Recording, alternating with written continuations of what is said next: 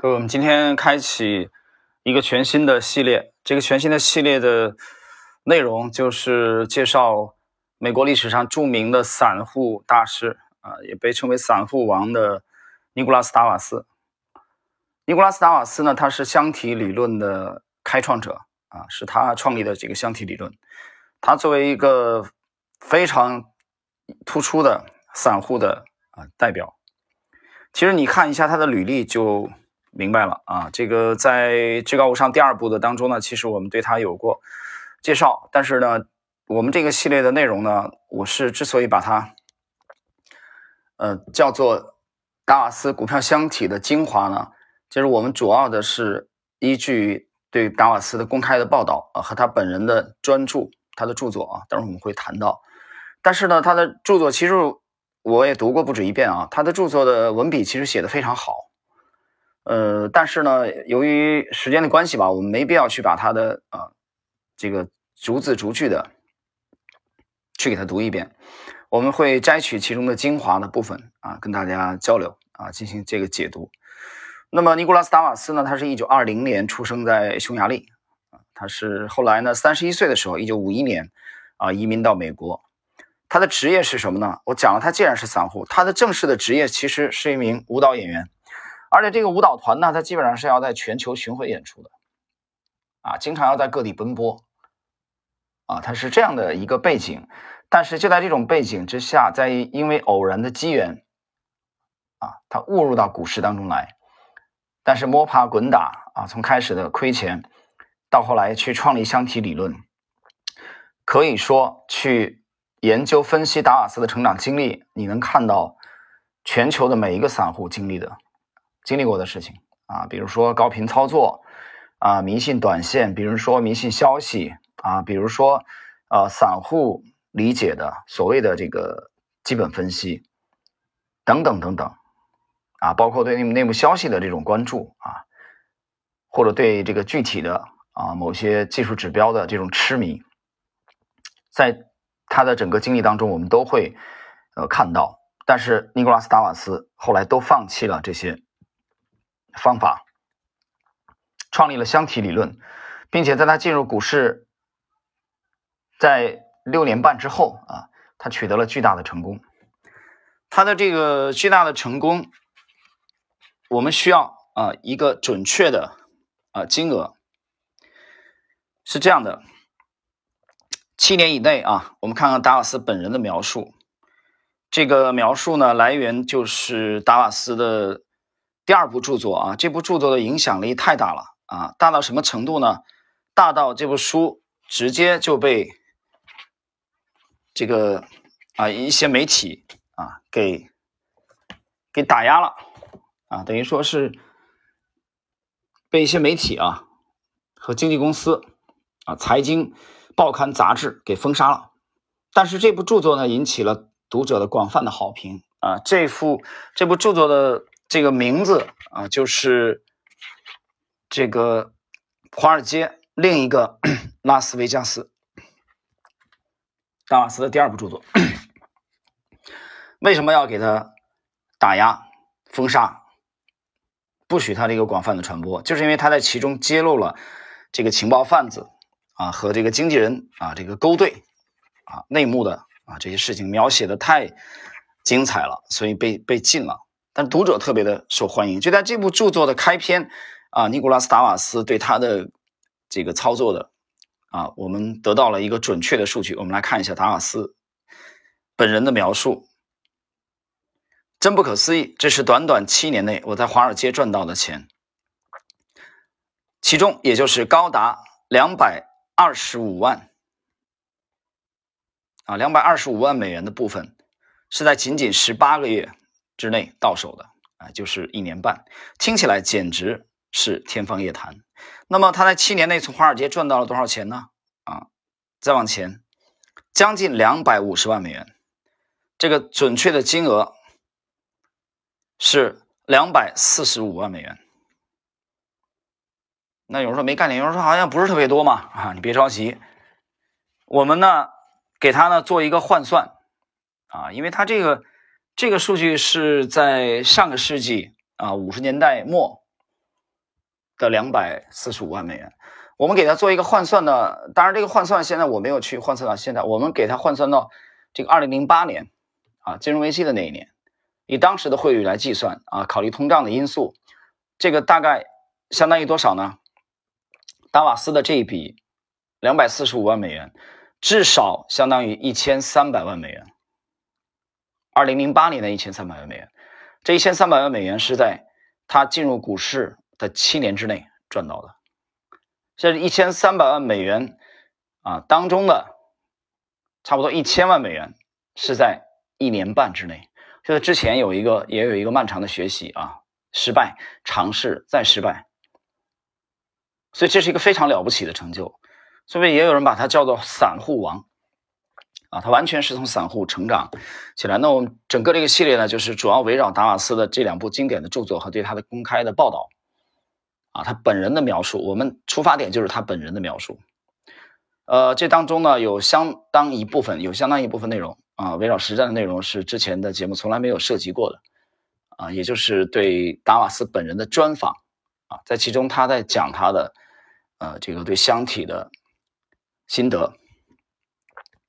那么接下来呢，我们来看一下啊，这个在达瓦斯眼中的啊一个所谓的金融的外行啊。一个这个著名的舞蹈演员啊，他怎么会同时又成为了啊美国的散户王，成为了一个啊非常了不起的这个股市的投机客？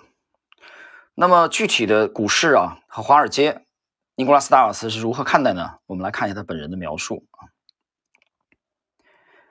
华尔街并不适合每一个人，尤其不适合输不起的人。如果我缺乏承受损失的能力，就不够资格坐上赌桌。或进入华尔街这个赌场啊，在华尔街眼中，这个这个达瓦斯眼中，华尔街和这个拉斯维加斯没有区别的啊。我们知道世界三大的这个赌场，澳门啊，对吧？赌城拉斯维加斯啊，美国的还有一个就是，嗯，这个蒙特卡洛。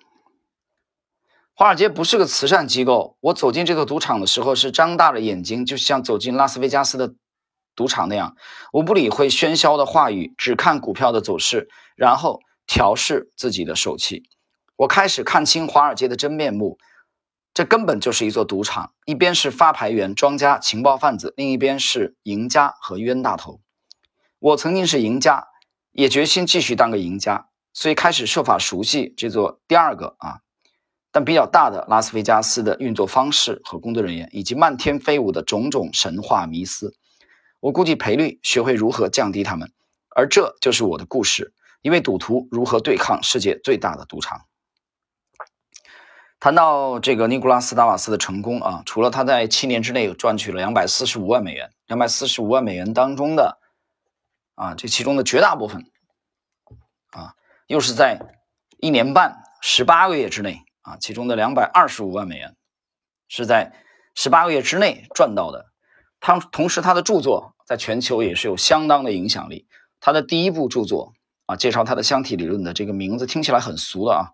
这个名字叫《我如何在股市赚进两百万美元》。由于他的名字太俗了啊，他就起这个名字啊。在早年的时候，我看到这个这个书摆在书店里，我连我连翻去翻他的这种这种心情都没有啊，直接就给忽略掉了啊，因为我我本能很排斥这样的标题。啊，这个标题就是这样的。但是这部书在在美国短短的几周之内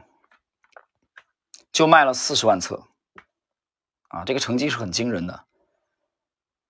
上个世纪啊，上个世纪六十年代初的时候啊，能卖四十万册，几周之内。第二本书，他的第二本书是大概六四年出版的，啊，一九六四年出版的，就比那个第一部晚了。晚了几年，同样销售也是非常好。关键是第二本书出版没多久就被这些啊媒体啊咨询机构封杀了。那么它的策略的特点，整个达瓦斯箱体的这个操作的这个风格的特点啊，我们可以啊用简短的一句话来描述，就是它主要是去选上涨概率百分比最大的股票。啊，因为长久以来，他认为我不可能每次都做对，因此我必须做的是要用这种方式管理自己的投机行为，赔的时候只小赔，赚的时候则大赚。他呢，减低亏损止损单是我的主要武器，严密的运用箱体理论。就我所知，对赢家股的唯一系统，而且到目前为止，他为我啊，这个给了我很大的助力，很大的这个帮助。所以这里他谈到了控制自己的损失，放大利润，控制损失啊，就是止损的重要性，保护自己仓位的重要性。谈到这个止损啊，我不禁就谈到了这个近期啊正风靡的十二号几天之后举办的欧洲杯的这个决赛啊，呃，这次又是运气，这次的冠亚军。我又蒙对了，英国和意大利进决赛。这个在六月初去钓鱼的那天晚上，我突然看到一则手机上的这个新闻啊，说这个欧洲杯开赛了，我觉得很吃惊啊，因为去年嘛，去年疫情给耽搁了，我就没注意这个事儿。往年的话，这个你像一八年啊，我们五月份就开始注意了，那个时候赔率还是比较高的，所以我就很快的去研究了一下，当时最看好的是三个球队，就是法国。我最看好的是法国、英国进决赛，然后第三我看好的是意大利，是是这个顺序。所以整个去做单子的时候，一开始买的非常少啊，第一张单子大概只买了三百，只买了三百元，就尝试性的。后来又补了一百、两百吧，五百。那整整个呢有一个策略就是不亏，怎么样先不亏，然后挑出来最大概率进入决赛的两支球队。结果后来法国出局了，法国出局以后，我就开始。看得比较清楚，加码这个意大利，加码意大利和这个呃英国，那当然很幸运，可能又蒙对了啊。像二零一八年蒙对了这个，很早的时候就蒙对了法国和克罗地亚世界杯的这个进决赛。到直到前天啊，前天为止，在丹麦对对这个意大利这场球踢出来之前。的时候，当西班牙被干掉的时候啊，由于我用了一百元去防这个这个意大利和丹麦进决赛啊，这个结果打出来，只用了一百元啊，就做一像一个这个啊，像像一个这个家电的这个这个保险丝一样啊，家里面的，如果这个结果打出来就一赔十四啊，我投了一百元嘛，一千四百元，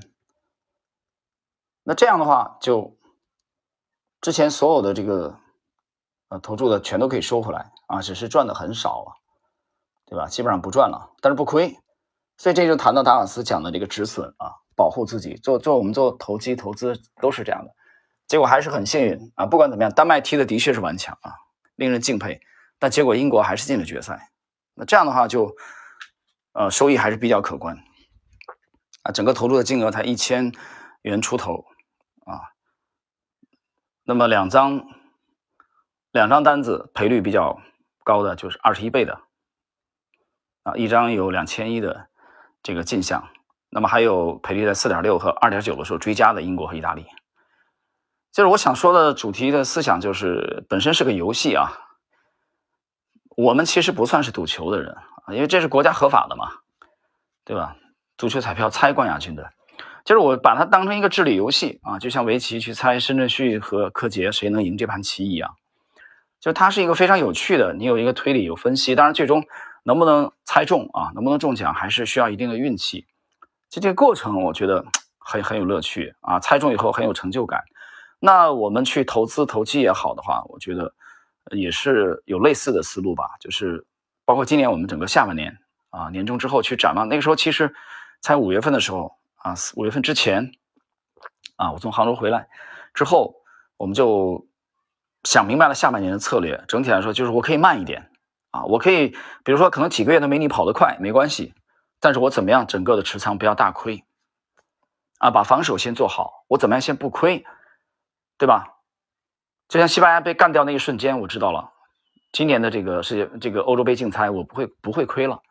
啊，投入这么这么很少的这。这点本金可以收回来，我觉得这个是最重要的啊，因为你丹麦打出来，丹麦进决赛啊，我有一千四的奖金，足以覆盖我之前所有的金额了。结果英国打出来了啊，当然这是最希望打打出来，因为我买了有赔率，两张这个 二十一倍的赔率嘛。所以现在有人在猜冠亚军，我觉得也是这样的啊，就是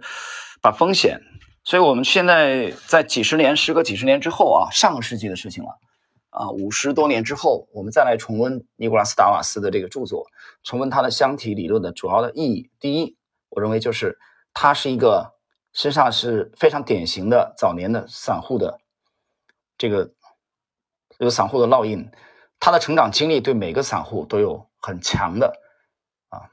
极强的借鉴意义。第二，他也是一个成功者。啊，独立的思考，独立的交易，回避啊，避开这些内内幕消息，靠个人奋斗取得了成功啊，所以我觉得两个原因啊，我们这个系列当中呢会比较详细的、深入的去探讨啊，解读它的箱体理论当中的精华，所以我觉得今天对达瓦斯的这个介绍啊，作为我们整个系列开篇的第一集的内容，就到这里。